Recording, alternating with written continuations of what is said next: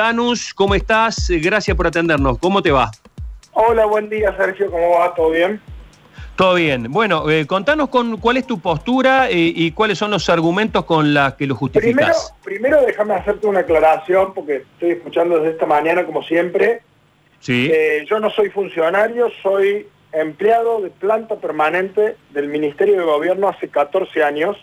Perfecto. Y hace unos años, estoy en préstamo, por decirlo así, en la legislatura, donde trabajé para una legisladora del PRO, que ya no está más, y este año, cuando el año pasado, cuando cambiaron las autoridades, tenía que volver al ministerio y decidí quedarme en la legislatura, obviamente con todos los papeles como rige, les pedí por favor que me dejaran quedarme ahí, busqué otro legislador que también es del PRO y me quedé en la legislatura como secretario de este. O sea, cuando yo hablo en carácter mío, hablo en carácter de empleado de planta permanente. Buenísimo y un empleado que hace 196 días, y anota este número, 196 días, que cobra sin hacer nada, ni siquiera teletrabajo. Y si bien yo hablo como Tanu Rufeil, empleado de planta permanente del Ministerio de Gobierno, de los 350 empleados que tiene el Ministerio del Gobierno, solo trabajan 20, 25. Entre, entre home office y entre trabajo yendo. Y lo estoy incluyendo en esos 20, 25 al ministro. De 350 trabajan 25 como máximo.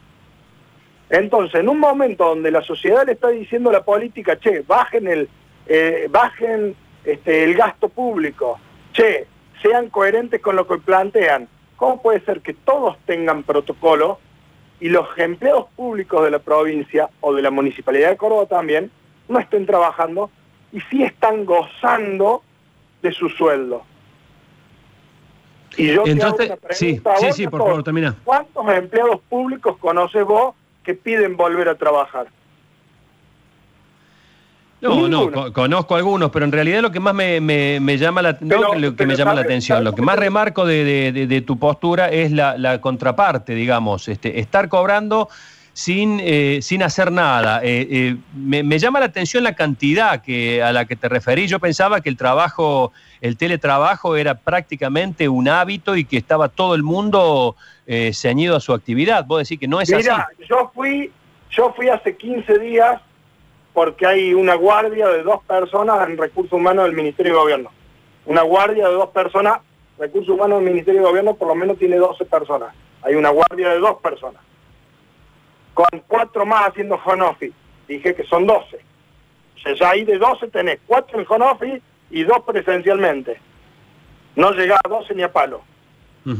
Fui a presentar uno y aproveché y pregunté, che, ¿cuánto están haciendo home office? Y me dijeron más o menos el número pero no quiero tirar números porque va a salir un funcionario y me va a decir, no, que dije un número que no es. Pero si vos contás todos los empleados públicos, todas las reparticiones, todos los ministerios, no llega ni al 50% de la gente que está trabajando. Pero, pero está lejísimo. Es más, te digo una cosa, no quiero decir números porque después me van a saltar, me van a contradecir, pero te diría que mucho más de la mitad están eh, rascándose en su casa. En un momento donde la política está agregado, y yo recién te pregunté, ¿cuántos empleados públicos conoces que piden volver a trabajar? Casi ninguno. ¿Sabes por qué? Porque en este país nadie quiere laburar. Entonces, cuando a mí me invitaron a una reunión ayer, anteayer, para que yo vaya, y como hago esto público, y lo hice público en mis redes sociales tres veces pidiéndole al gobernador, pónganos un protocolo, me dicen, che, trae compañeros tuyos que piden lo mismo. No conseguí uno. Porque todos mis compañeros me dicen, deja, estamos en casa, nos cuidamos del bicho.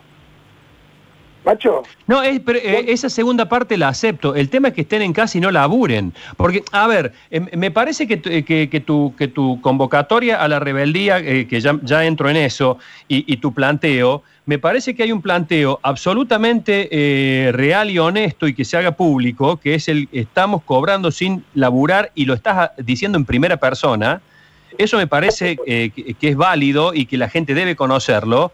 Eh, estoy en desacuerdo con lo otro, digamos, el, tema de, eh, de, romper las restricciones y de romper el encierro, porque estamos viviendo una situación de altísimo nivel de contagio. Lo que habría que lograr, Tanus, es que manteniendo el, la cuarentena se labure. Eh, estoy en mi casa en este momento, Rafael, porque hemos tenido brotes en la radio. Estoy en mi casa porque nos estamos cuidando y, y estamos tratando de ir retornando de a poco. Y estoy laburando. Esto que estoy haciendo es estar laburando lo mismo que estaría haciendo en la radio. ¿Me explico?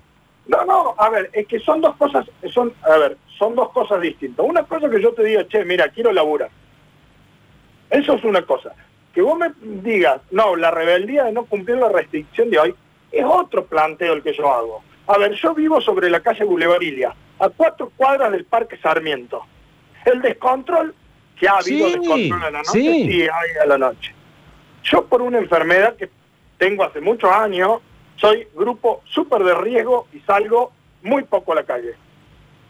Pero mi viejo está con un cáncer, entonces muchas veces he tenido que arriesgarme, salir a la, cárcel, a la, a la calle y hacerle trámite. El descontrol que hay en el centro de día no lo hay de noche. El descontrol que hay en el parque un sábado a las 4 de la tarde no lo hay de noche. Sí, sí, somos todos testigos, Tanu, es cierto. Es cierto, el, problema es que no se puede poner un policía a vigilar cada persona, eh, desgraciadamente. pero, esta, esta a ver, esta, esta disconformidad o esta salida o esta falta de, de ¿cómo decirlo?, de, de, apego a las reglas, a la norma, es mundial, ¿eh? ¿eh? Hace siete meses que estamos con este bicho este, metido entre nosotros. No me vengas a decir que de noche hay más descontrol que de día. Y con la medida que vos querés ejecutar de restringir la noche, se calcula que hoy, porque lamentablemente en este país, con las reglas de juego, la mayoría está trabajando en negro, en los bares, en los restaurantes, se calcula que con la medida de hoy hay 7.500 personas que quedan sin trabajo. Hoy, con esa medida.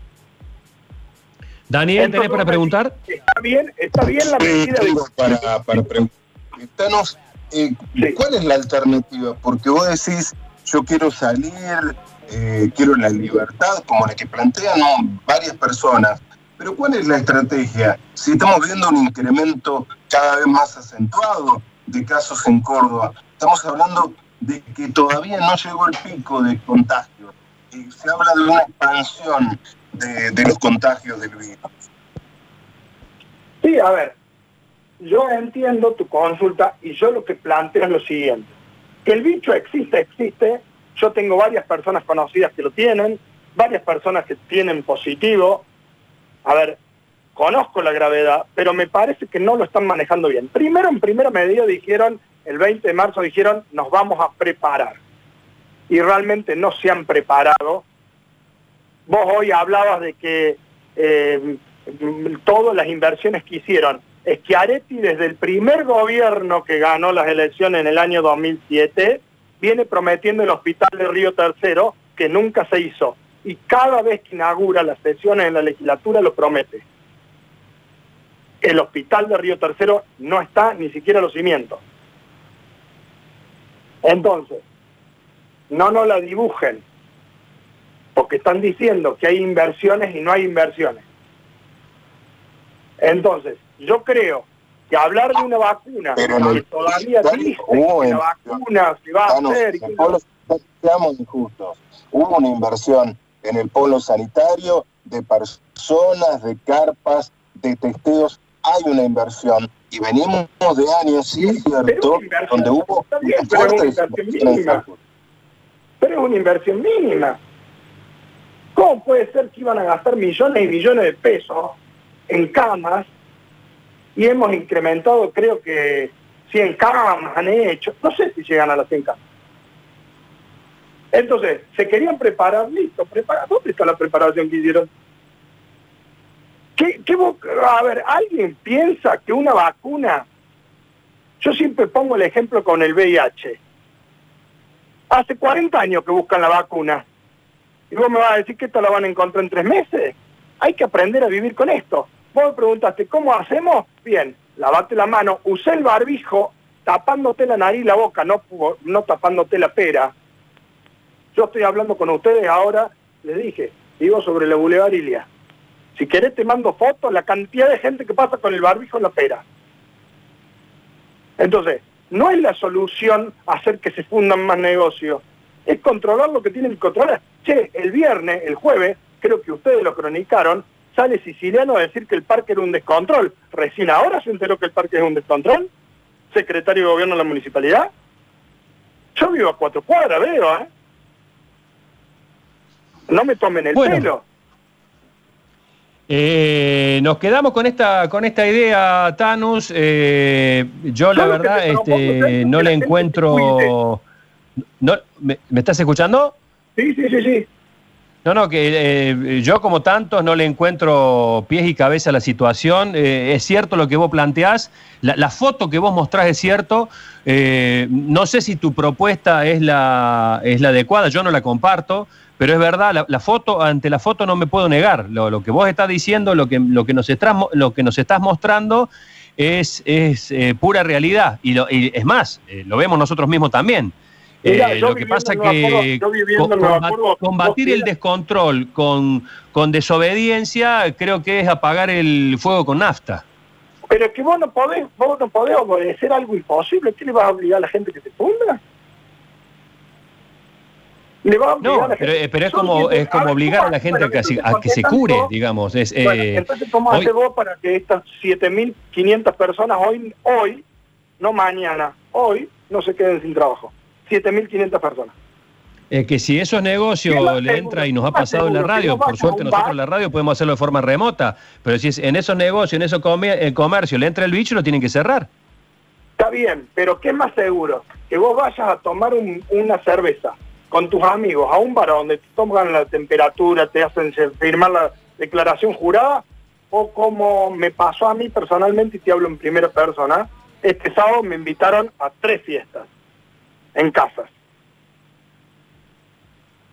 Estoy más seguro de una fiesta en una casa.